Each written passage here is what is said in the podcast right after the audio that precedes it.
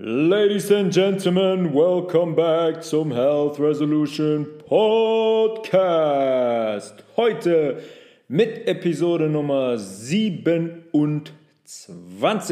Unser Nervensystem, alles elektrisch. Ich beginne die Folge mit einer Anekdote, die ich diese Woche erlebt habe. Und in letzter Zeit, komischerweise, habe ich äh, eine ganze Reihe dieser Anekdoten eigentlich zu erzählen. Aber die ist ähm, herausstechend, sagen wir mal so. Ähm, das ist in einem, in, einem, in einem Biomarkt, wo ich den Geschäftsführer ähm, ja schon länger kenne, weil ich da schon länger hingehe.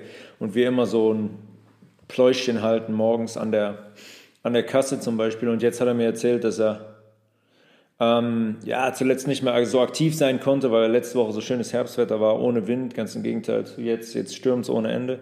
Aber war schönes Wetter und ich habe ihn gefragt, was er gemacht hat. Ja, spazieren gehen ist im Moment nicht so gut möglich, weil er einen offenen Fuß hat. Und dann habe ich gefragt, warum einen offenen Fuß? Was, was gibt es für Probleme? Ja, ich bin Diabetiker. Das wusste ich bis dato noch nicht. Ähm, und dann habe ich ihn gefragt, welche, welchen, unter welchem Typ Diabetes er denn leidet. Es gibt ja zwei verschiedene Typen. Typ 1, wo ähm, die Zellen in unserer Bauchspeicheldrüse gar kein Insulin mehr produzieren. Das heißt, die Leute müssen immer Insulin spritzen, äh, bevor sie essen. Und dann gibt es den anderen, wo die Zellen, wo die Rezeptoren an unserer Zelloberfläche auf Insulin nicht mehr anspringen. Das heißt, die Bauchspeicheldrüse produziert noch Insulin, aber die Zellen springen nicht mehr auf dieses Insulin an. Das nennt man dann eine Insulinresistenz. Und darunter leidet er. Und dann ähm, habe ich gesagt, ja gut, aber das haben Sie, haben Sie denn schon mal versucht, dem Ganzen mit Ernährung ein bisschen beizukommen? Haben Sie Ernährung umgestellt? Weil, ja, bei aller Liebe, er hat sicher, hat einige Kilos zu viel, sagen wir mal so. Und dann hat er gesagt, ähm, ja, kann man ein bisschen, aber das habe ich geerbt. Und das ist dann wieder so ein Punkt, ja, meine, weiß ich nicht, Tante und so hat das auch. Und ja, die Leute glauben dann wirklich, beziehungsweise die Schulmedizin erzählt den Leuten, dass sie das geerbt haben. Ich habe ihn dann gefragt, wie lange haben sie das denn schon? Ja, ähm, 25, der Mann ist äh, 60. Ähm, ja, 25 Jahre, das habe ich geerbt. Ähm, das heißt aber, er hat 35 Jahre seines Lebens ohne diese Insulinresistenz verbracht. Und dann frage ich mich, okay, was ist das für ein genetischer Code, der 35 Jahre wartet und dann sagt, so, jetzt bist du insulinresistent. Natürlich hat es nichts mit, mit den Genen zu tun, ganz und gar nicht. Also wir haben da schon öfters darüber gesprochen. Insulinresistenz ist dann einfach der Zustand, wenn man extrem sauer ist, wenn man sich nicht bewegt, wenn man extrem viel isolierten Zucker auch isst. Irgendwann, ähm, das hat auch mit der Fermentation im Gewebe zu tun, was wir in den letzten Folgen sehr detailliert besprochen haben. Irgendwann ist es dann halt so, ähm, dass die Zelle Schaden nimmt auch an der Zelloberfläche und die Rezeptoren beeinträchtigt werden und Insulin dann da ganz einfach nicht mehr andocken kann und nicht mehr den Zucker nicht mehr in die Zelle schleusen kann. Ich finde es halt immer nur, ich finde es halt immer nur wahnsinnig äh, ja, erstaunlich, dass Menschen sich damit zufrieden geben. Ja, denen wird gesagt, als genetischer Natur können sie nichts machen. Wieder ein super Ort, seine Verantwortung abzulegen, zu sagen, nö, der Arzt hat gesagt, kann ich nichts dran machen. Nein, klar, deine 40 Kilo Übergewicht haben damit nichts zu tun. Du musst deinen Lebensstil nicht ändern. Du musst nicht gucken, dass du mehr Salat, natürliche, lebendige, pflanzliche Nahrung isst, dass du dich bewegst. Nein, du kannst wirklich nicht, nichts dran machen. Du kannst einfach so weitermachen. Du kannst deine Herrentorte jeden Tag essen, du kannst deinen Schokocroissant essen, du kannst deinen ähm, gezuckerten Kaffee trinken, du kannst deinen Alkohol trinken. Wirklich, denk nicht darüber nach, dass du irgendwas ändern könntest, weil du hast das genetisch mitbekommen. Ja, kleine Anekdote am Anfang, ähm, die ja so ein bisschen zeigt, wo wir, wo wir stehen als Gesellschaft und wie diese Industrie wiederum, ich sage das so oft, äh, funktioniert am Ende. Die belügen die Leute, ganz einfach. Die sind indoktriniert, die belügen die Leute und es geht um Profit, Medikamente. Er hat dann auch ganz stolz erzählt, dass er so einen Chip im Arm hat, der alles monitort, der so seine Insulinproduktion und seinen Blutzucker die ganze Zeit ähm, ähm, abliest und dann kann er das mit der App, mit der App kann er auf dem Handy darauf zugreifen und sagen, ja, super, hier kann ich in die App gehen. Wow, wir merken das nicht. Es geht ganz schleichend, werden wir zu Robotern gemacht. Und wir nehmen das nicht mal wahr. Wir finden das, wir sind noch so konditioniert, dass wir das cool finden. Ist doch fortschrittlich, dass ich so einen Chip im Arm habe, der meinen Blutzucker misst und der mir das auf der App noch anzeigt. Ja, gruselig, gruselig. Jetzt zum heutigen Thema. Unser Nervensystem. Ein, ja, wir fangen einfach an. 956 Kilometer.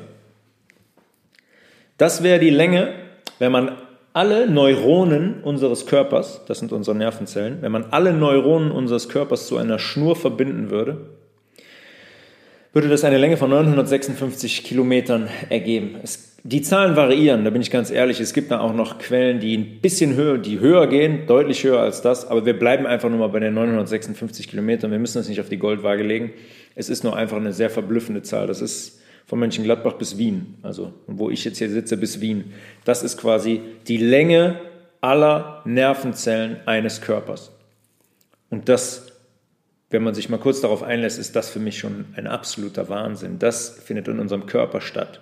Diese Verästelungen, diese Strukturen sind in unserem Körper und das lässt schon Rückschlüsse darauf zu, wie detailliert und wie krass dieses System funktioniert. Allein nur das Nervensystem. Ja, wie komplex das verschaltet ist in unserem Körper. 956 Kilometer. Was ist das also für ein System, ja, was so eine Länge was mit so einer Länge unseren Körper durchzieht. Dazu müssen wir einmal kurz ähm, eine Basis, ein Basiswissen machen. Ich habe es gerade schon gesagt. Also, die Zellen unseres Nervensystems heißen Neuronen. Und die sind in der Lage, elektrische Impulse aufzunehmen und weiterzuleiten. Ja, so funktioniert alles in unserem Körper. Jede popelige, ganz einfache Körperfunktion, die man sekündlich ausführt, hängt an unserem Nervensystem. Ja, ob, wir das, ob es das Sehen ist, ob es das Hören ist, ob es das Riechen ist, das Laufen ist, das Denken ist, das Verdauen ist, alles hängt an diesem nervalen System. Wenn das nicht mehr da wäre, wenn das auf, äh, aufhören würde, wenn das ausfallen würde, würden ganz viele dieser Funktionen nicht mehr ausführbar sein. Ja, man muss sich das immer vergegenwärtigen. Jede Muskelbewegung, jeder, jeder Impuls, wenn wir riechen, am Essen riechen, wenn wir etwas hören, dann sind das alles nervale elektrische Impulse. Hinter dem steht immer unser Nervensystem, das etwas an unser Zentrum im Hirn weitergibt, wo es dann ausgelesen wird. Ähm, die Neuronen bestehen jetzt aus mehreren Teilen. Also einmal haben wir den Zellkörper, der den Zellkern erhält, enthält. Ja, jede Zelle in unserem Körper hat einen Zellkern, der die genetische Erbinformation zum Beispiel enthält. Ja, und von, von da aus, von diesem Körper, ihr könnt euch das wirklich vorstellen, sagen wir mal, eine kreisähnliche Struktur. Und von der Struktur, wo der Zellkern drin ist, gehen so ganz kleine ähm, baumartige, astartige Verästelungen ab das sind die sogenannten Dendriten und die können Reize aufnehmen. Wir können zum Beispiel in unsere Haut gehen. Ihr merkt das ja zum Beispiel, wenn ihr auf unsere, wenn jemand eure Haut berührt, dann merkt ihr das. Wenn ihr auf eine heiße Herdplatte packt, dann merkt ihr das. Die Reize werden da schon aufgenommen in der Haut von solchen Dendriten und dann werden die über das ganze System weitergeleitet in unser Hirn und sagen uns so, Schmerzen. Hände von dieser heißen Herdplatte runter. Das ist Gefahr.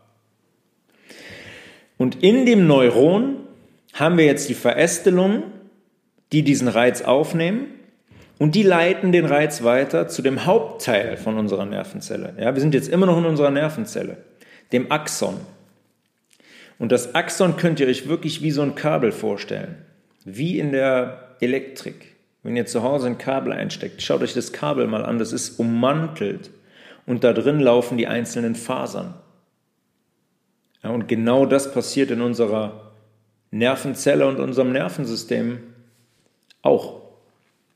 Dieses Axon, dieses Kabel, besteht aus den sogenannten Schwannschen Zellen. Diese Schwannschen Zellen bilden die Ummantelung von unserem Nerv. Ja, die bilden wie das Kabel auch die Isolation quasi von diesem Nerv. Und das heißt am Ende Myelinscheide. Diese Myelinscheide liegt wie eine Ummantelung um, um die Kabel herum. Und das hat ähm, einen ganz, ganz einfachen Grund. Durch diese Ummantelung, die ist nicht stetig. Sagen wir einfach mal, äh, hypothetisch jetzt, dieses Axon von unserer Nervenzelle ist 5 cm lang. Ja, und dieses Axon ist komplett ummantelt von der Myelinscheide. Das heißt, jeden Zentimeter Ummantelung gibt es eine kleine Einkerbung und dann fängt eine neue Ummantelung an in dem Axon über die 5 cm. Wir haben also quasi fünf einzelne Ummantelungen.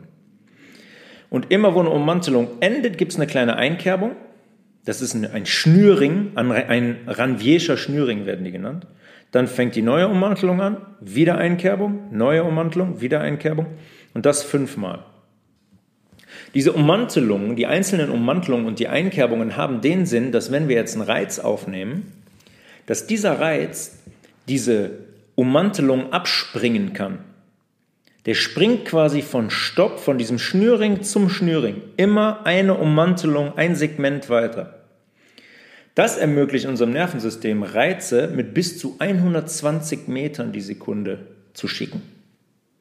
120 Meter die Sekunde, das ist eine unfassbare Geschwindigkeit. Das nennt man die saltatorische Weiterleitung. Salta, saltare, springen. Ja, der Reiz springt diese Ummantelung entlang. Tak, tak, tak, tak, tak. Und so ist halt so eine Geschwindigkeit dann möglich.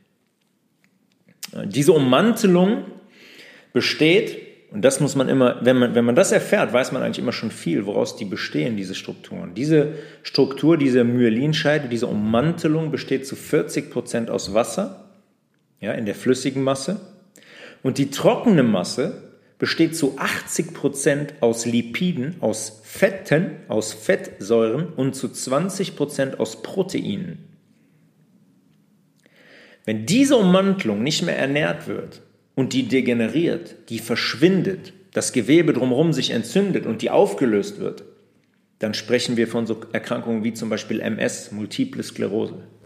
Dazu machen wir später aber noch ein wenig mehr. Das erstmal zu diesem Thema. Das sind unsere Nervenzellen, die eine Ummantelung haben. Sehr, sehr schnelle Reizweiterleitung. 120 Meter die Sekunde. Jetzt gibt es aber auch Nerven, die keine Ummantelung haben. Die haben keine rasend schnelle Weiterleitung, sondern eine stetige, in Anführungszeichen, langsame Weiterleitung. Die langsame Weiterleitung ist immer noch rasend schnell, äh, weil die ungefähr 25, auf 25 Meter die Sekunde kommt auch immer noch ein Wahnsinn. Ja, das sind zum Beispiel die Fasern, die ich eben beschrieben habe, die einen Schmerz an unser Hirn übermitteln. Die haben keine saltatorische Weiterleitung. Die sind nicht ummantelt. Das ist das, was man zum Basiswissen wissen muss. So ist unsere Nervenzelle aufgebaut. Einmal mit Ummantelung, einmal ohne. Hängt, daran hängt einfach die Geschwindigkeit der Reizweiterleitung. Unser Nervensystem generell wird in zwei Teile unterteilt. Da habe ich schon öfters darüber gesprochen, in den Sympathikus und den Parasympathikus. Das sind zwei Spieler, Regisseure in unserem großen Nervensystem.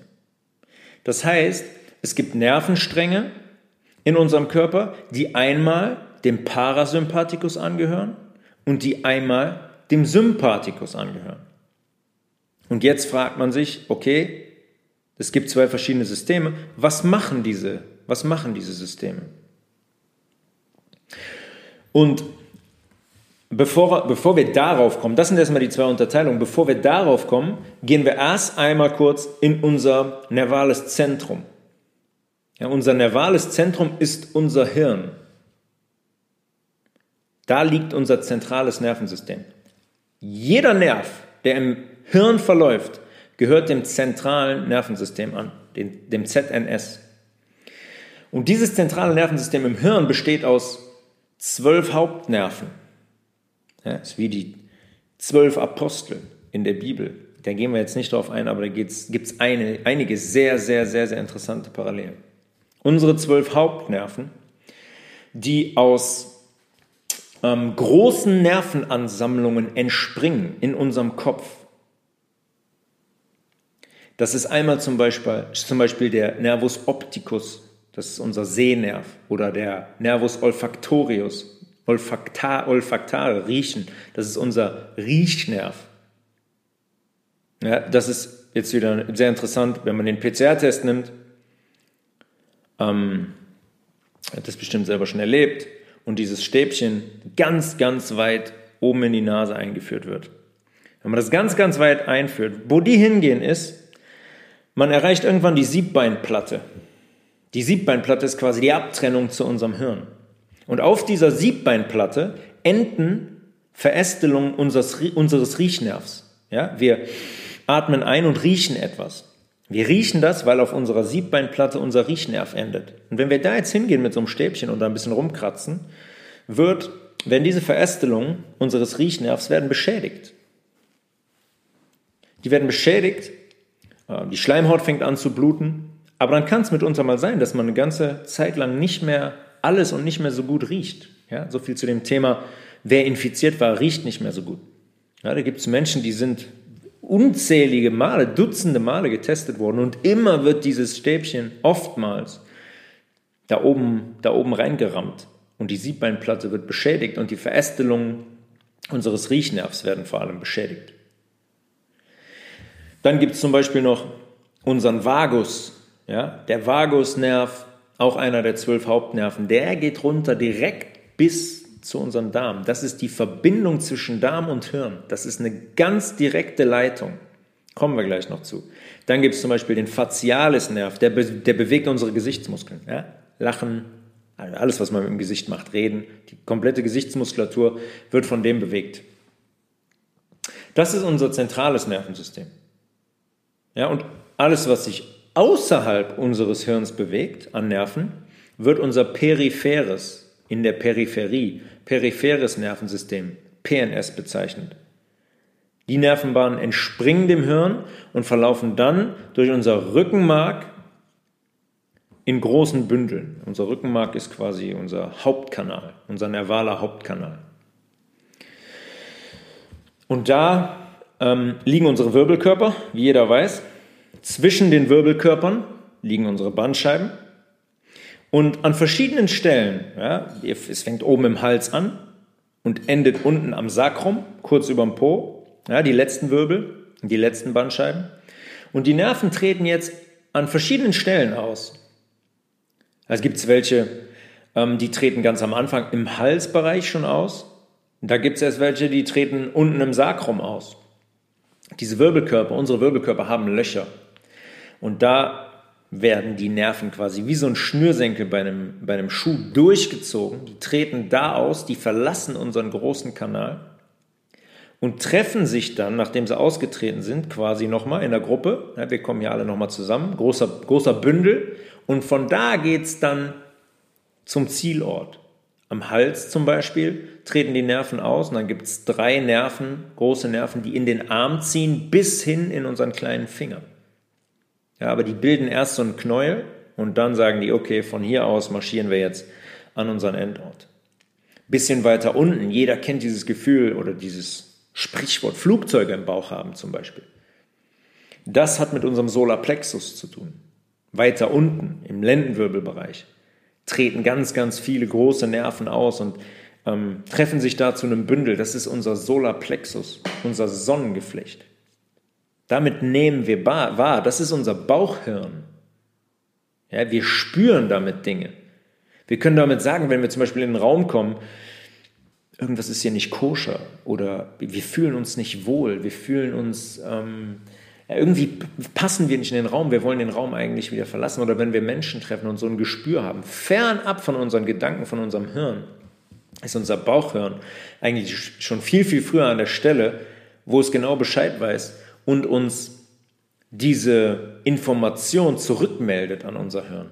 Ja, und wenn wir wieder lernen, da hinzukommen, das auch wahrzunehmen, dann sind wir auch in der Lage, viel, viel bessere intuitive Entscheidungen zu treffen. Das ist quasi das Zentrum unserer Intuition, dieses Sonnengeflecht. Da unten tritt zum Beispiel auch unser Ischiasnerv auf. Den kennen ja auch viele. Ischiasnerv ich habe mir den Ischias eingeklemmt. Ja, den kann man nicht einklemmen. Das sind andere Probleme, die da, die da bestehen, ob es zum Beispiel eine schwindende Bandscheibe ist oder ähm, ein statisches Problem, weil man jahrzehntelang einfach, ähm, ja, wie soll man sagen, anatomisch einfach nicht gerade steht, weil man muskulär nicht auf der Höhe ist, weil man nicht stabil genug ist, weil man seinen eigenen Körper nicht gut genug kennt, weil man an einem Tisch sitzt. Habe ich auch oft, dann kriege ich immer von meiner Freundin so einen Schlag hinten in den Rücken, setze ich mal gerade hin. Da muss man, das muss man sich immer wieder bewusst machen. Testet es mal. Wenn ihr esst, euch bewusst aufzurichten, die Brust ein wenig rauszunehmen und unten aus dem unteren Rücken aufzurichten, wirklich in eine gerade Position. Das ist eigentlich viel angenehmer, als mit einem Glöckner von Notre Dame Rücken zu sitzen. Aber das fängt schon sehr, sehr früh an. Ja, im, Im jungen Alter sind wir schon da, wo wir so einen Buckel machen und uns nicht mehr aufrichten. Was natürlich auch viel sagt über die innere Konstitution von einem Menschen, was Selbstvertrauen angeht, was ähm, Erdung angeht. Daran kann man immer viel ablesen. Aber es wäre sehr, sehr wichtig, wenn wir uns darauf immer wieder fokussieren, uns aufzurichten, stabil zu sein. sind die meisten von uns leider heute nicht mehr. Also ähm, sind wir jetzt sind wir jetzt down. Also wir sind bei dem im Rückenmark verlaufen alle Nerven, treten durch die verschiedenen Wirbellöcher aus und gehen an verschiedene an verschiedene Orte.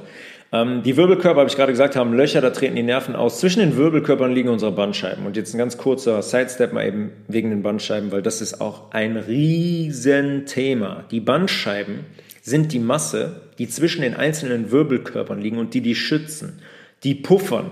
Ja, stellt euch vor, die Wirbelkörper würden, würden direkt übereinander liegen. Dann versucht mal zu laufen, dann, dann knallen die die ganze Zeit aufeinander und nach ein paar Monaten wäre das Thema wahrscheinlich erledigt. Dann hätte er keine Wirbelkörper mehr, dann hätte er keinen ähm, Kanal mehr, keinen Rückenmark mehr und dann, dann wäre es vorbei. Dann werden wir wahrscheinlich gelähmt. Diese Bandscheiben liegen dazwischen, um zu puffern. Die machen die Bewegung von diesen Körpern möglich, links, rechts, oben, unten. Die machen unsere, ähm, die machen uns flexibel, unser Rückgrat.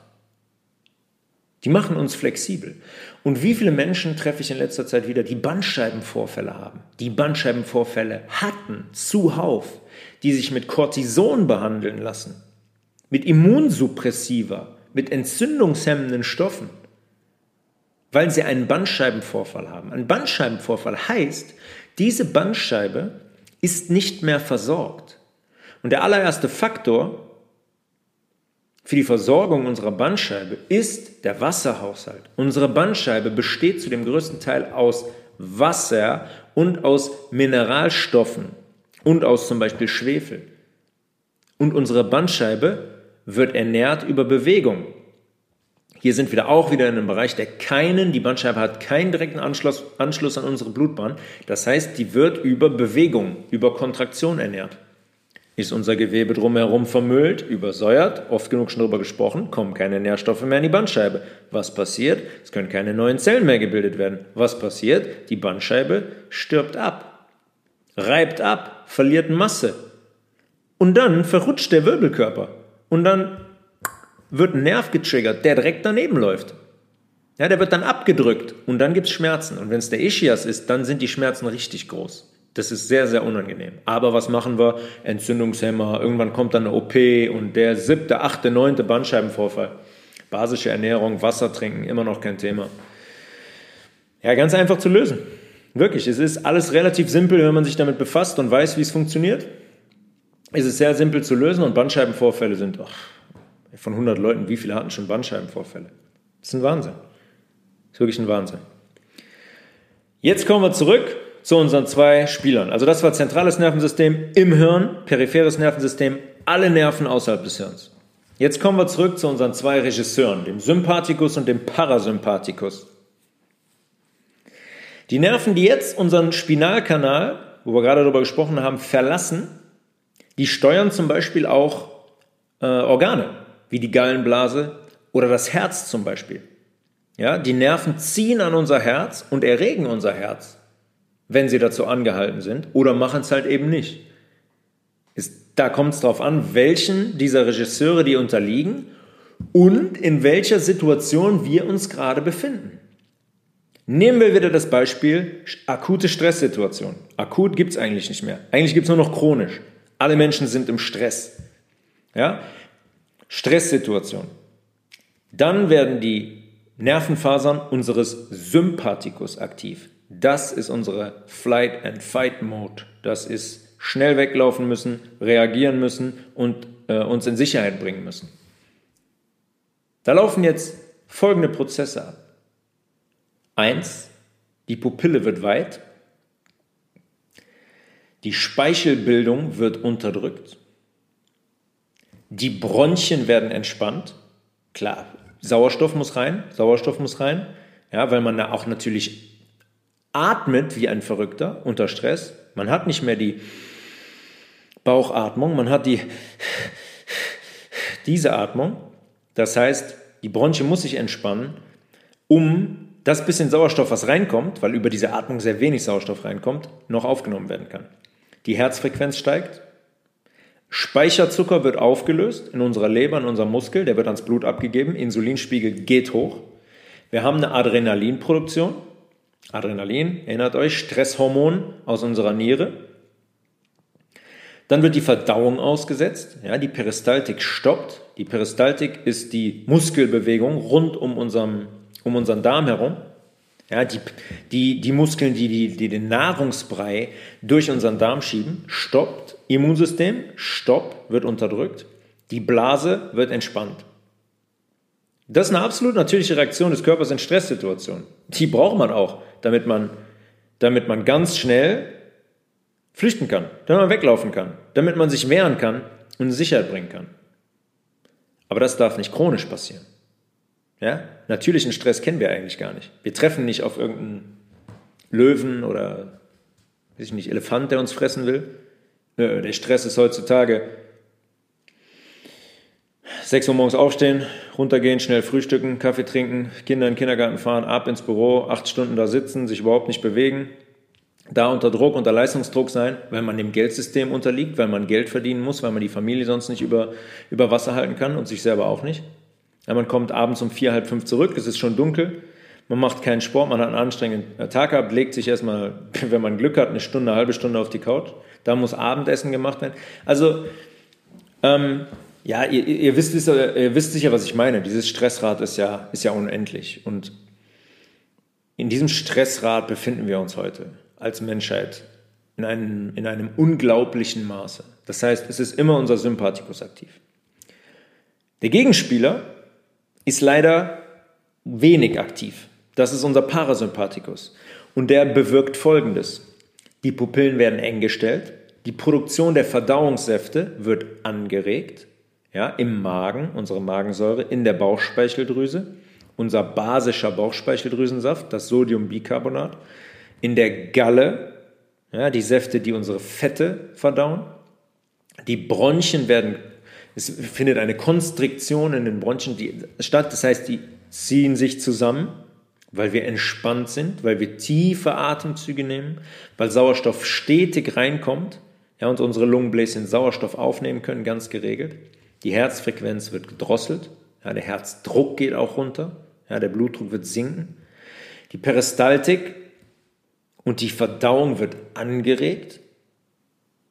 Ja, logisch, logisch, dass sie angeregt wird kommen wir gleich noch kurz zu. Die natürliche Erektion bei der weiblichen, der weiblichen und männlichen Geschlechtsorgane findet statt und Stärkung und Aktivierung der Immunzellen. Unter Einfluss des Parasympathikus sind unsere Immunzellen ganz aktiv, die kommunizieren miteinander. Die sind aktiv, die reinigen, erinnert euch daran, die bringen Müll raus, alles was anfällt. Ja? Unter Einfluss des Sympathikus findet es nicht statt. Ganz, ganz wenig. Das heißt, der ganze Müll, der anfällt, ja, wenn man jetzt unter chronischem Stress steht, kann nicht abtransportiert werden. Große Gefahr für den Körper. Der Zustand findet heute bei uns sehr, sehr selten statt. Sehr, sehr selten. Und die Folgen sollten relativ klar sein, was Bluthochdruck angeht, ja, was schlechte Verdauung angeht. Ja, ich meine, was soll passieren, wenn die Verdauungssäfte nicht da sind? Im Mund nicht, der Speichel nicht, der als erstes verdaut. Magensäure nicht, die die, Magen, äh, die, die ähm, Nahrung nicht zersetzt. Bauchspeicheldrüse nicht, das heißt unser basischer Schleim, der den ganzen Nahrungsbrei ähm, einspeichelt und basisch macht für unseren Dünndarm, damit wir das aufnehmen können, ist auch nicht da. Ein schwaches Immunsystem, logisch, wenn es nicht arbeitet, was soll passieren? Ja, viele Säuren, viele Säuren werden, werden frei und überschwemmen den Körper, weil die einfach nicht mehr neutralisiert und abtransportiert werden können. Wir müssen diese Momente so gering halten wie möglich. Wir müssen wieder lernen, die wahrzunehmen. Wir müssen lernen wahrzunehmen, dass wir unter Stress sind, dass wir einen Leistungsdruck haben, dass wir Dinge tun, die uns einfach nicht gut tun. Die tun uns nicht gut. Das ist nicht die menschliche Natur, in die wir hier versetzt werden oder in die wir uns äh, selber versetzen. Das liegt nicht in unserer Natur, von zwölf Stunden am Tag neun unter Stress zu sein. Ja, und dann abends nach Hause zu kommen, zwei Bier, Feierabendbier, ein bisschen Netflix gucken oder Fußball und dann ab ins Bett. Das ist nicht die menschliche Natur. Wir müssen lernen, wieder zu unserem Atem, regelmäßig zu unserem Atem zurückzukehren. Um diese aktive Entspannung, den Parasympathikus zu trainieren. Wir müssen den trainieren tagtäglich in der heutigen Gesellschaft. Atmen, zu sich selber finden, das, was in einem ist, an die Oberfläche kommen lassen, sich mit seinen Emotionen auseinandersetzen und vielmehr noch sich mit seinen Gedanken auseinandersetzen, weil die sind eigentlich diejenigen, die die größten Probleme erschaffen am Ende des Tages. Unsere eigenen Gedanken, unser Kopf kann nur Vergangenheit und Zukunft, der kann nie im jetzigen Moment sein. Der erinnert sich nur und projiziert. Und das setzt uns oft unter Stress. Den Parasympathikus zu aktivieren, es gibt da am Ende mehrere Techniken, haben wir auch schon öfters darüber gesprochen. Der wichtigste Weg, wie gesagt, ist die Atmung. Unsere tiefe Zwerchfellatmung. Die aktiviert unseren Parasympathikus, die aktiviert unsere Lymphe, ja, die beruhigt unser Nervensystem. Ja, ob es jetzt Meditation ist, ob es in Bewegung ist, wenn es Yoga ist.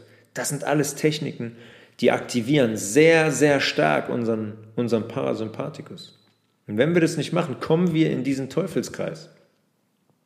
Und am Ende stehen da in Anführungszeichen Erkrankungen. Das sind keine Erkrankungen, aber ähm, stehen da unter Anführungszeichen Erkrankungen wie Burnout oder Depression. Ja, die gibt es aber erst seit 20 Jahren. Davor gab es die nicht. Ja, was, gehen wir mal, gehen wir mal dazu, ähm, gehen wir mal dahin. Was, was essen Menschen unter Stress und wo essen die das? Ja, wie oft höre ich das? Menschen, oh, der Tag war zu stressig, hatte gar keine Zeit, irgendwas zu essen. Ich konnte mir auch nichts vorbereiten. Ich hatte überhaupt keine Zeit, fünf Minuten nur, musste mir schnell was holen an der Ecke aufessen und dann in den nächsten Termin. Ja? Unter wie viel, also wie essen Menschen unter Stress? Kauen die? Konzentrieren die sich auf das Essen? Ja, was, was sind die nervalen Folgen? Der Sympathikus ist die ganze Zeit aktiv. Auch wenn die Leute essen gehen. Wie gesagt, die haben keine Zeit, holen sich schnell was, essen das schnell. Sympathikus ist, äh, ist aktiv. Wir essen hektisch. Wir kauen kaum. Ja? Haben wir schon öfters darüber gesprochen. Verdauung beginnt im Mund. Kauen 15 bis 20, 25, 30 Mal. Das ist extrem wichtig, weil Kohlenhydrate da oben äh, schon aufgespalten werden. Die Vorverdauung findet da oben statt. Das heißt, wenn wir kaum kauen, wird auch kaum Speichel produziert. Einmal, weil wir kaum kauen, zweitens, weil unser Sympathikus aktiv ist. Und da ist generell produziert unser Nervensystem keinen Speichel, beziehungsweise regt unsere Drüsen im Mund dazu nicht an, Speichel zu produzieren. Verdauung im Mund ist also schon ungenügend. Kommen wir in den Magen, wird viel zu wenig Magensaft produziert.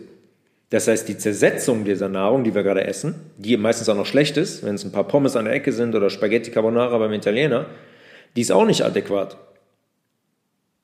Jetzt kommt noch die Bauchspeicheldrüse, die eigentlich diese Nahrung, diese sowieso schon saure Nahrung mit einem basischen Sekret äh, versehen soll, die produziert auch nicht so viel, weil der Sympathikus aktiv ist. Das heißt, im Darm kommt dann viel zu wenig Sodiumbicarbonat aus der Speich äh, Bauchspeicheldrüse dazu. Das heißt, im Mund ist die Nahrung schon nicht zersetzt, im Magen nicht. Und jetzt kommt auch noch unser wichtigstes basisches Sekret für die Verdauung und das ist auch nicht da. Und jetzt? Ja, jetzt sind wir im Darm, Proteine können nicht aufgespalten werden, Fette können nicht aufgespalten werden. Findet Gärung statt dieser Proteine, weil die nicht in ihrer ähm, Primärstruktur sind. Ja, durch, Bak durch Bakterien werden die zersetzt. Ja, dann kommt es zu Gasbildung, zu Blähungen, keine Aufnahme in, unserer, in unser Blut. Wir haben zwangsweise einen körperlichen Mangel an Nährstoffen, weil, wir, weil die nicht aufgespalten sind, wir die nicht aufnehmen können. Zusätzlich dazu noch ist jetzt die Peristaltik lahmgelegt. Das heißt, wir haben keine Darmbewegungen. Ja, da ist, da ist eine Sperre drin.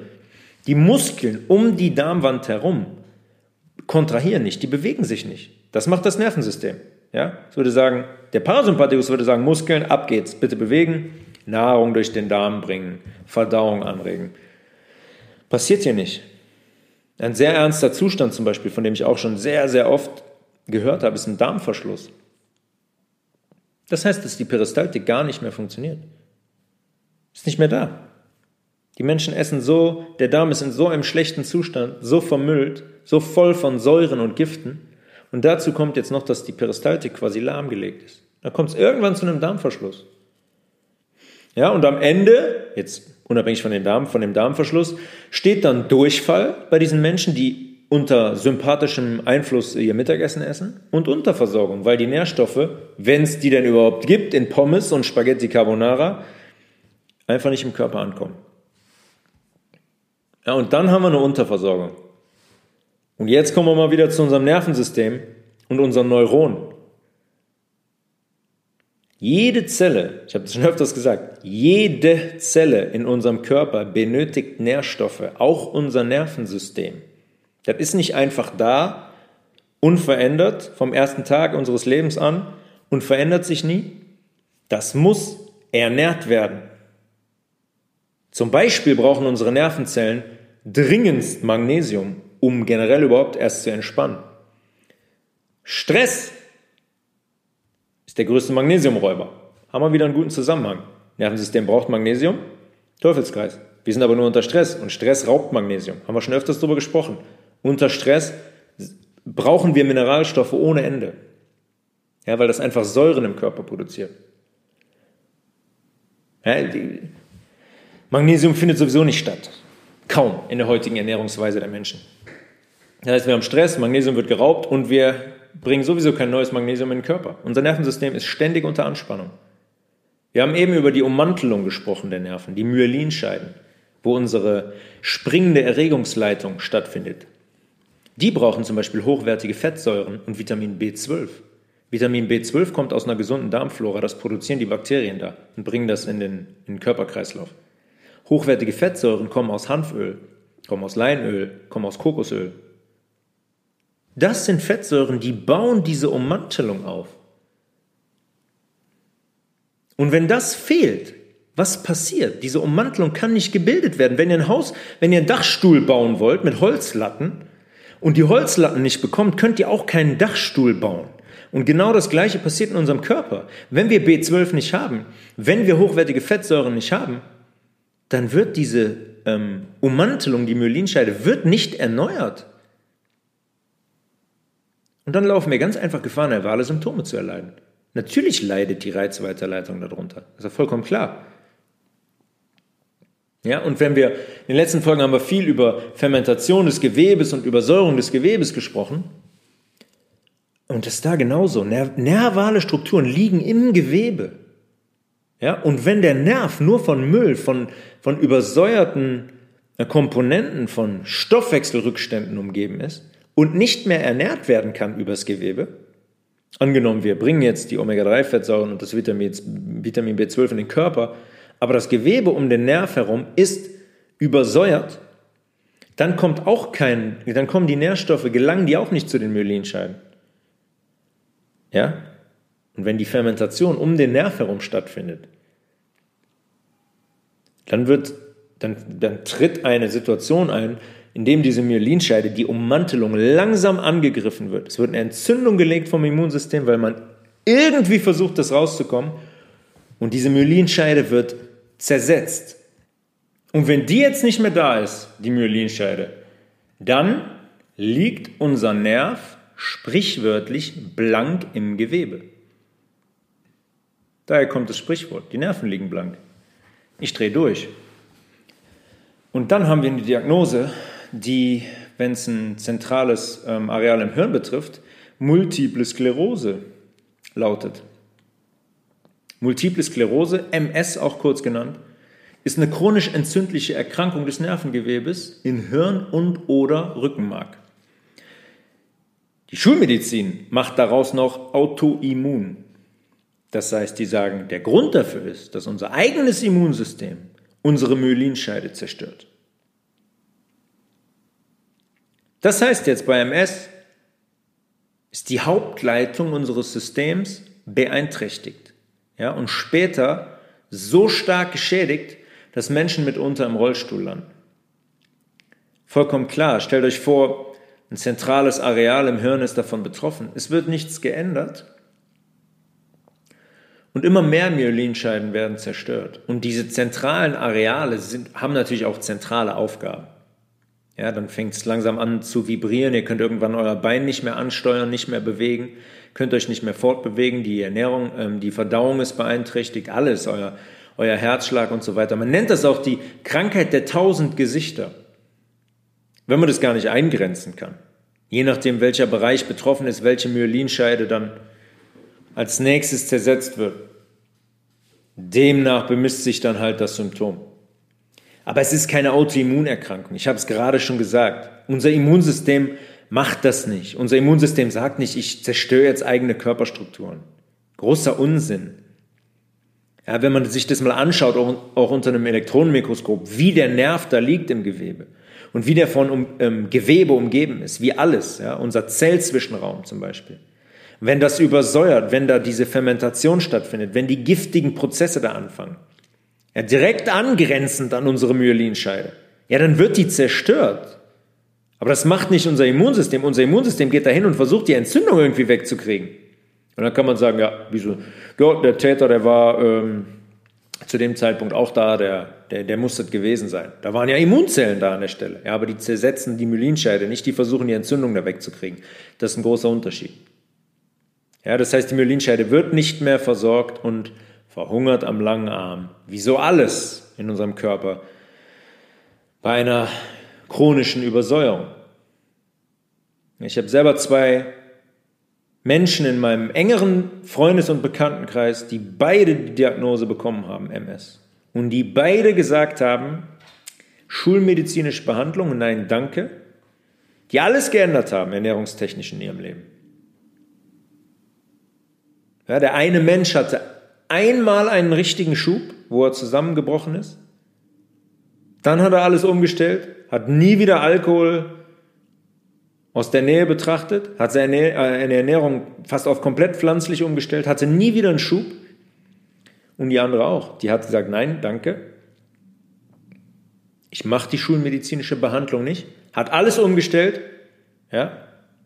Und nichts ist passiert. Natürlich sagt die Schulmedizin, dass die Krankheit unheilbar ist. Ich habe euch jetzt gerade zwei Beispiele genannt, die belegen, dass sie natürlich heilbar ist. Ähm, das sind alles keine Geheimnisse. Ja. Ich meine, die Auswirkungen des Stress sind jetzt gerade in den letzten 15 bis 20 Jahren sehr krass an die Oberfläche gekommen. Man hat neue Bezeichnungen wie Burnout eingeführt. Ja, die sind geradezu an der Tagesordnung. Wie viele Menschen leiden unter Depressionen und Burnout? Das fängt ja schon bei Kindern an. Ah, ADHS. Weil ein Kind Energie hat. Hat's ADHS? Nee, das hat kein ADHS, das hat Energie und die muss irgendwo hin. Kinder sind ähm, energetische Wesen. Die können es Gott sei Dank noch, ihre Energie ausleben.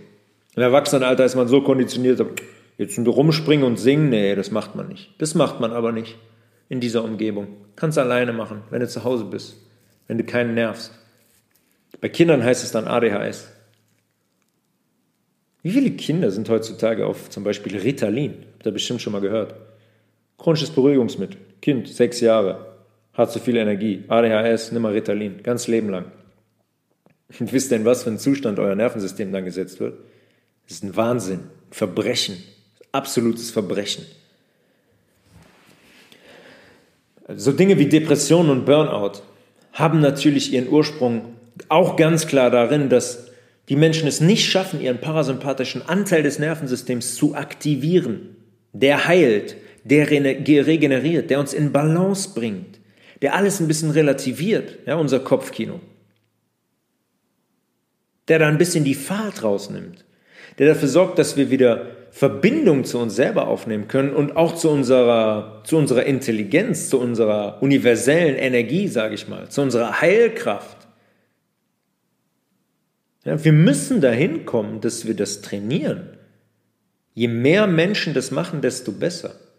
Und wir müssen dieses Wissen teilen. Wir müssen immer mehr Menschen mitnehmen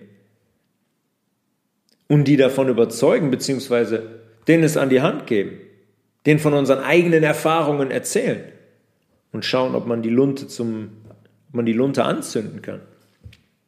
Dann hätten wir als Gesellschaft sehr, sehr viel gewonnen. Sprechen wir mal kurz über diese Depression. Ich habe eben über den Vagusnerv gesprochen. Ja, das ist einer unserer zwölf Hirnnerven. Und der hat eine direkte Verbindung zu unserem Darm. Übrigens, das nervale Darmgeflecht ist dichter als das im Hirn. Ja, Im Hirn liegt unser zentrales Nervensystem, klar, mit unseren zwölf zentralen Nerven. Aber das Geflecht im Darm ist größer als das im Hirn. Das heißt, es findet direkt, eine direkte leitende Rückmeldung aus dem Darm ans Hirn statt. Immer. Was in unserem Darm passiert, weiß unser Hirn. Bei Depressionen ist es eigentlich immer so, dass die Dopamin- und Serotoninproduktion gestört ist. Und Dopamin und Serotonin sind Neurotransmitter. Neurotransmitter, Neuro, ne, Nerval, Nervensystem, Transmitter über einen Überbringer. Die überbringen Informationen. Ja, die funktionieren auch so. Unser Nervensystem funktioniert so. Das heißt, wir haben jetzt eine Nervenzelle, da kommt ein Reiz, die gibt es an die andere Nervenzelle weiter oder zum Beispiel an unseren Muskel, dass der kontrahieren soll. Und das funktioniert über so einen Neurotransmitter. Und bei Depressionen ist das jetzt so, wir haben zu wenig Dopamin und zu wenig Serotonin. Die beiden Neurotransmitter werden allerdings nicht primär im Hirn gebildet. Die kommen zu 90 Prozent aus unserem Darm. Was heißt das wohl? in Bezug auf unsere Ernährung und auf unsere Darmgesundheit. Die Produktion von den beiden wird durch unsere bakterielle Darmflora erledigt. Allerdings nur dann, wenn der pH-Wert in unserem Darm stimmt und deswegen da die richtigen ähm, Bakterienkulturen aktiv sind. Wenn das nicht der Fall ist, wenn es nur Cola, Kaffee, Alkohol, Rauchen, Zucker, den ganzen tierische Proteine, den ganzen Unsinn gibt, dann kippt unser Darm um, der pH-Wert stimmt nicht, da leben Bakterienkulturen, die wir da nicht haben wollen. Und dann werden auch diese Neurotransmitter nicht zu Genüge produziert. Dopamin zum Beispiel erhöht die Peristaltik, die Darmbewegung. Es erhöht die Ausschüttung von ähm, den Sekreten in unseren exokrinen Drüsen, haben wir im, in der Hormonfolge drüber gesprochen. Zum Beispiel der Pankreas ist eine exokrine Drüse, weil der gibt sein, ähm, seine Hormone, zum Beispiel wie Insulin, ja, der, der, hat einen exokrinen Anteil direkt ins Blut ab. Ja, oder Sodiumbicarbonat aus dem Pankreas, aus der Bauchspeicheldrüse. Das ist unser wichtigster Puffer im, im Magen-Darm-Trakt. Das wird von Dopamin stimuliert. Der Blutfluss in unserer Darmschleimhaut, in den Zellen von unserer Darmschleimhaut, die Nährstoffe aufnehmen, wird durch Dopamin verbessert. Das heißt automatisch, wir haben eine bessere Versorgung, weil die Nährstoffaufnahme besser ist. Ja, und das aber alles nur, wenn der pH-Wert in der Flora stimmt und die Bakterien da sind, die wir da haben wollen. Das heißt, unsere, unser Burnout oder Dep alles das Gleiche, wirklich. Depression oder Burnout, es ist am Ende alles das Gleiche. Das heißt, unsere Stimmung und unsere Balance und am Ende unser Leben hängt direkt von unserer Darmgesundheit ab. Ich habe es schon öfters gesagt, der Darm ist unser gesundheitliches Zentrum. Ist der Darm gesund, dann ist der komplette Organismus gesund. Ist der Darm krank, ist es unmöglich fast, dass der Organismus gesund ist. Das heißt, wir hängen komplett vom Darm, unserer Ernährung ab. Unsere Ernährung entscheidet maßgeblich darüber, ob wir unter Burnout oder einer Depression leiden, ob wir belastbar sind. Ja, die anatomischen Zusammenhänge sind also Was soll man mehr, was soll ich mehr sagen? Die sind mehr als deutlich, ja? Jede einzelne Zelle in unserem Körper hängt von unseren Entscheidungen ab. Auch unser Nervensystem. Und wenn wir einfach hingehen und eine Reihe von verantwortungslosen Entscheidungen treffen, die wir unbewusst treffen, die wir treffen, weil wir sagen, ja, aber hier jetzt heute Abend mal wieder zwei Flaschen Wein, weil sonst macht das Leben doch keinen Spaß. Nee, macht das Leben sonst keinen Spaß? Geht es nur, wenn man sich benebelt, wenn man unter Alkoholeinfluss steht? Weil man sonst nicht bei sich ist, weil man sonst keinen Spaß sein, äh, haben kann, weil man sonst nicht man selbst sein kann. Wie viele Menschen schaffen das erst, wenn die unter Alkoholeinfluss stehen? Dann werden die locker, dann können die reden, dann können die mal eine Frage stellen, dann können die auch mal etwas Emotionales teilen. Nur unter Alkohol. Nüchtern geht das nicht. Da haben die meisten Menschen Angst vor der Reaktion von dem Gegenüber und schaffen es gar nicht, sich, sich zu beziehen auf, auf Mitmenschen und sich mitzuteilen, was am Ende auch wieder krank macht. Ist genauso ein Teufelskreis. Und am Ende, wenn wir diese verantwortungslosen Entscheidungen treffen, kann das sehr, sehr fatale Folgen haben für unser Nervensystem. Und das wollen wir nicht. Wenn unser Nervensystem geschädigt wird, dann war es das mit unserer Lebensqualität. Dann ähm, Lähmungserscheinungen, ja, nervale Schmerzen im ganzen Körper oder sogar MS, ja, dass man irgendwann im Rollstuhl sitzt.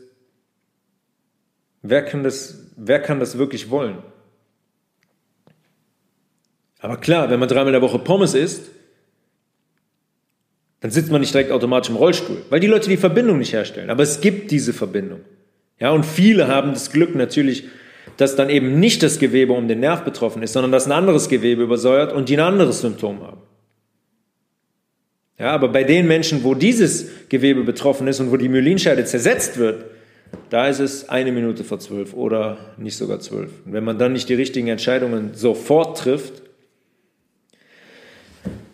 dann war es das. Die basische Ernährung ist immer der Schlüssel zu unserer Gesundheit. Immer, immer. Unser Nervensystem wird ernährt durch unsere Ernährung, unsere Schlafqualität zum Beispiel.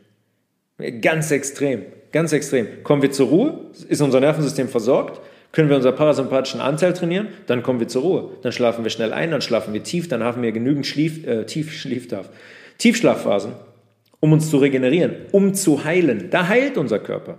Ja, da werden Zellen repariert, da werden neue Zellen aufgebaut.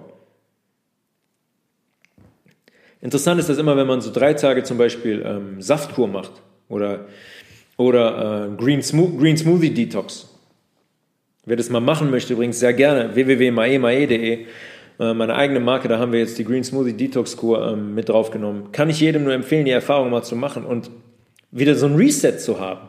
Generell zur Verbindung, zur Ernährung, zum eigenen Körper.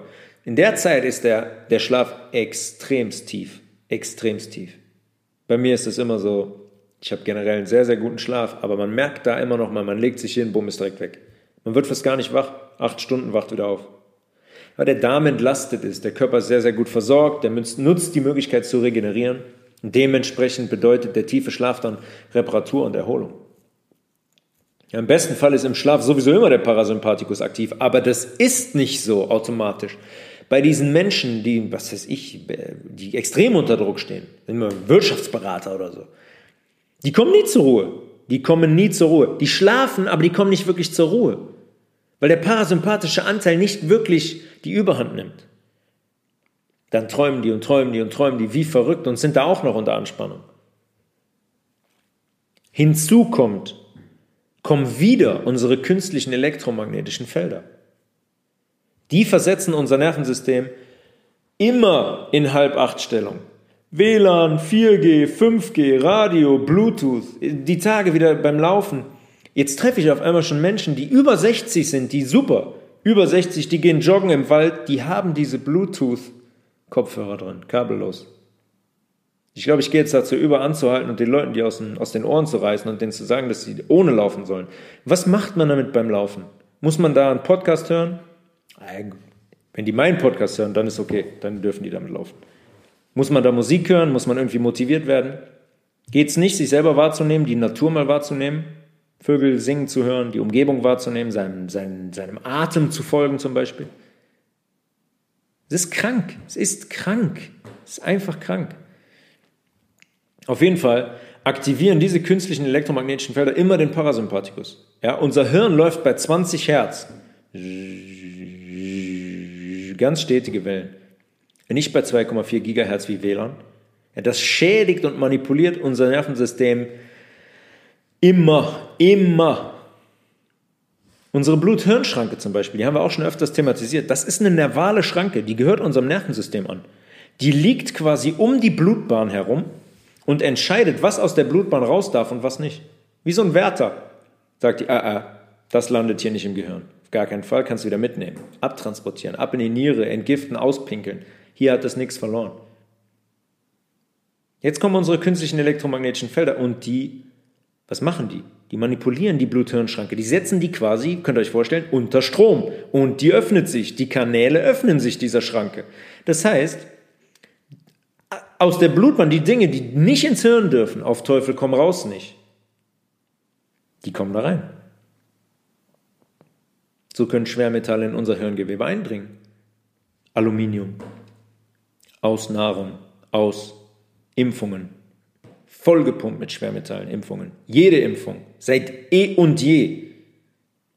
Und dann kommen die in unser Hirn und verursachen chronische Entzündungen. Ja, wir können, das Problem ist, das Problem ist, wir können diese, das sind ganz systemische Attacken auf unsere Gesundheit, weil wir diese Stoffe kaum ausleiten können. Da muss man sehr gut sein, da muss man eine Chelartherapie zum Beispiel machen, da muss man sich extrem pflanzlich ernähren.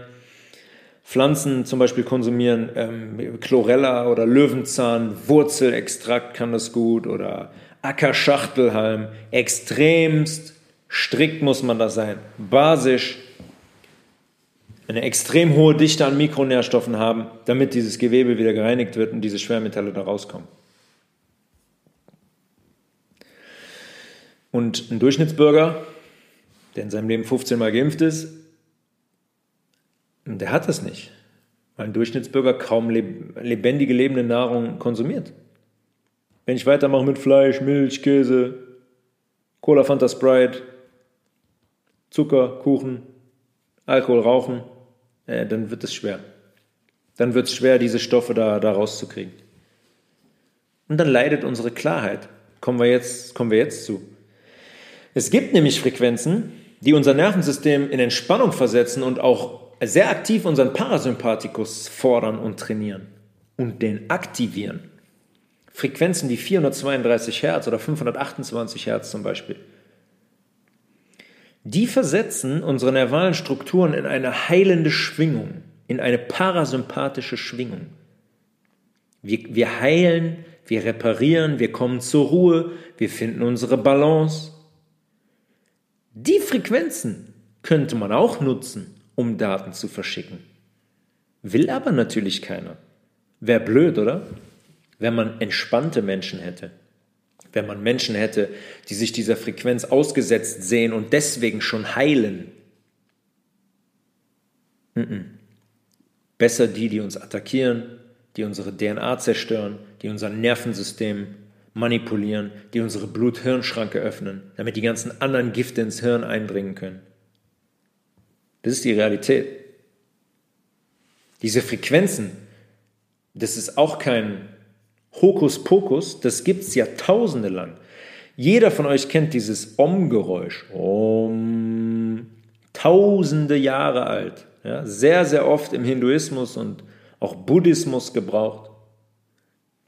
Und ganz, ganz oft zu finden am Anfang und Ende von heiligen Texten, wie zum Beispiel in den Upanishaden oder in den Veden. Upanishaden. Das bedeutet übrigens sitting down near. Übersetzt. Gegenüber. Ja? Man setzt sich gegenüber, meistens eines Lehrers in der Meditation. Und oftmals wird es auch das Om auch vor, nach oder während einer Meditation gesungen. Jeder kennt auch das Symbol, das ist diese drei mit der Schleife dran. Wenn ihr das seht, kennt ihr das. Und wer das ein einziges Mal gemacht hat, wer sich das mal traut, das zu machen, der wird feststellen, dass dieses Geräusch uns in Vibration versetzt. Mm, alles vibriert. Unser Kopf, unser Thorax, ja, unser Brustbein, Brustkorb vibriert. Und auch der Rest unseres Körpers. Nur nehmen wir das da nicht mehr so wirklich wahr, weil das sehr, sehr schwache Frequenzen dann sind. Das ist nichts anderes als Frequenz. Einklang, Aktivierung von Körperzellen. Also im Speziellen zum Beispiel Körperzellen in der Tiefe, im Knochengewebe zum Beispiel. Ne? Wieder ein Gewebe, was keinen Anschluss an unsere Blutbahn hat, aber diese Frequenzen durchdringen unseren Knochen. Und die versetzen unsere Zellen in Schwingung. Gut zu sehen auch bei einer Katze. Eine Katze kann schnurren, macht das auch so, wenn die sich wohlfühlt und bei einem auf dem Schoß liegt. Sehr, sehr angenehm. Sehr, sehr angenehm, aus dem gleichen Grund.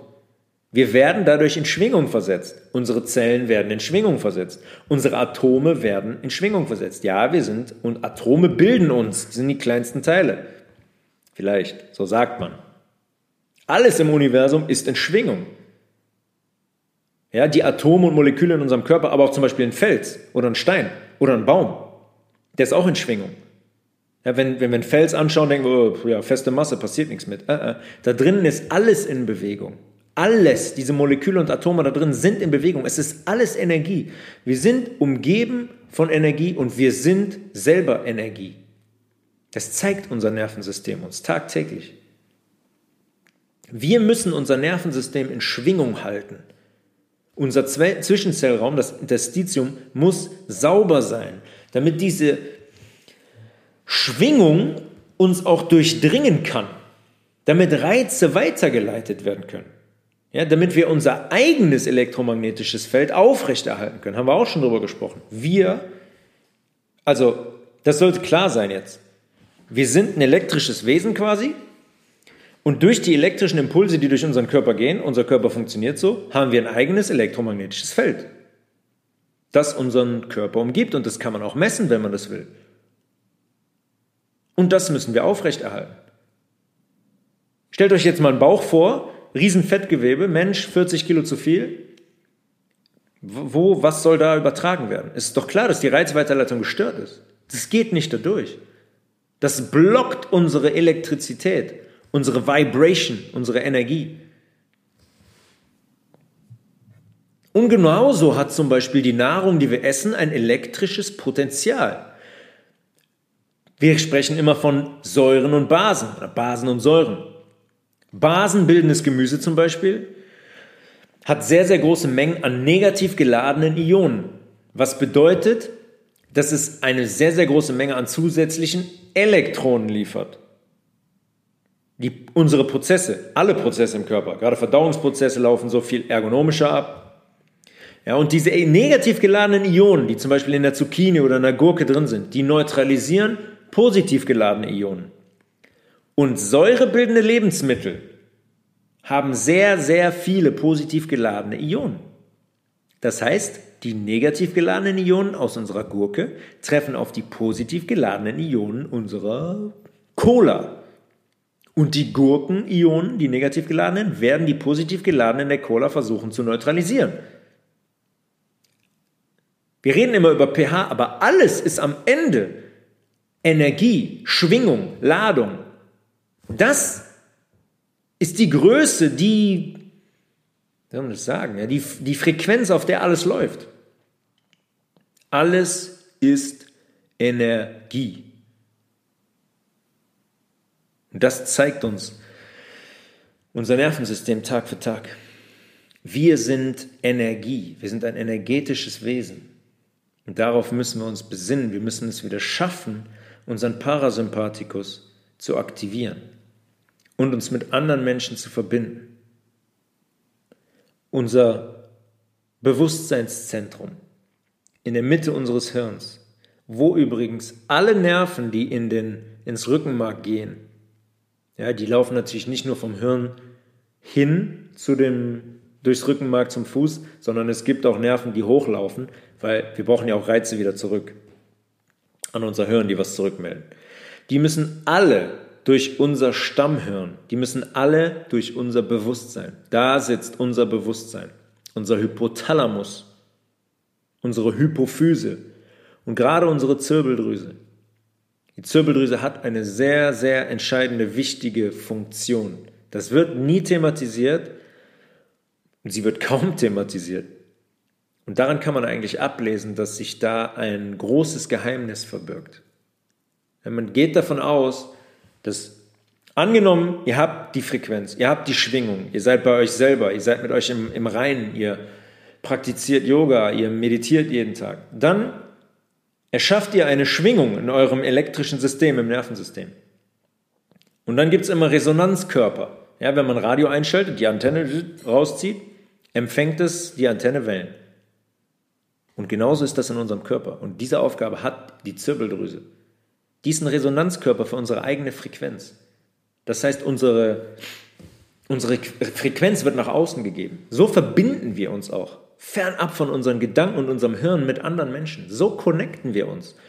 Und zwar nicht, indem jemand drei Meter neben uns steht, sondern auch über Distanzen, über hunderte von Kilometern. Ich kann hier sitzen und, weiß ich nicht, meine Mutter, mein Vater können in Brasilien sein und ich empfange etwas von denen. Das ist Quantentechnologie. Gibt es sehr interessante Dokumentationen auch zu Quantentechnologie, Quantenheilung zum Beispiel, sehr interessantes Thema. Ja, in dem Menschen, die sich nahestehen, zum Beispiel, wenn jemand eine Verletzung hat, habe ich selber auch schon gemacht mit meiner Mutter. Wenn jemand eine Verletzung hat und man verabredet sich zu einer Meditation und alle versuchen in dieser Meditation sich auf den zu heilenden Fuß des einen Menschen zu konzentrieren, hat das unglaubliche Auswirkungen. Ich weiß, es Klingt erstmal wie Hokuspokus, es ist kein Hokuspokus. Das Universum ist Energie, wir sind Energie und wir müssen uns in Schwingung bringen, in heilende Schwingung, in ausbalancierende Schwingung, weil wir sind unglaublich potente und intelligente Wesen, nur nutzen wir heutzutage leider nur einen verschwindend geringen Teil davon, weil es sehr, sehr viel von uns weggehalten wird. Ja, was meint ihr, warum die wollen, dass wir Instagram nutzen und Netflix zu Hause? Wir wollen, sollen nur abgelenkt werden. Wir sollen uns nicht mit uns selbst beschäftigen. Und da, genau darin liegt der Schlüssel. In der Selbstbegegnung und darin, den eigenen Körper zu verstehen. Wenn wir das verstehen, kann uns niemand irgendwas erzählen. Weil wir Bescheid wissen, weil wir ein Wissen haben. Dann können die nicht kommen mit ihrem, oh, hier fliegt ein Virus durch die Luft und jetzt habt ihr euch impfen lassen und müsst euch noch noch zweimal impfen, 17 Boosterimpfungen und dann seid ihr.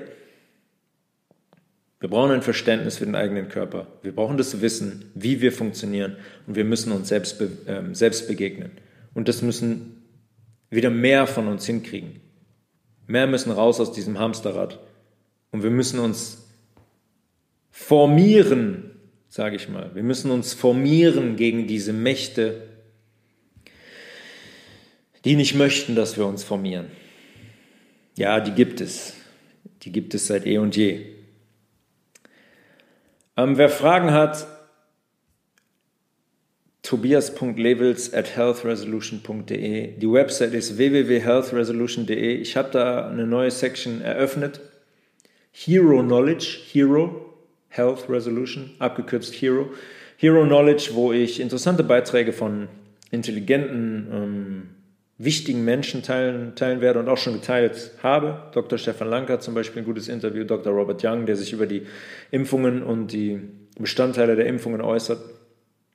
Ich werde immer wieder so einfach Input liefern für Menschen, die sich damit auseinandersetzen möchten. Äh, teilt das alles gerne, teilt den Podcast. Ich freue mich, ähm, ja, freue mich über jeden einzelnen Hörer und freue mich auch wirklich darüber, dass es so ähm, erfolgreich ist, dass so viele Menschen zuhören und auch interessiert sind, Dinge schon umgestellt haben, Nachfragen, Nachfragen schicken und so weiter.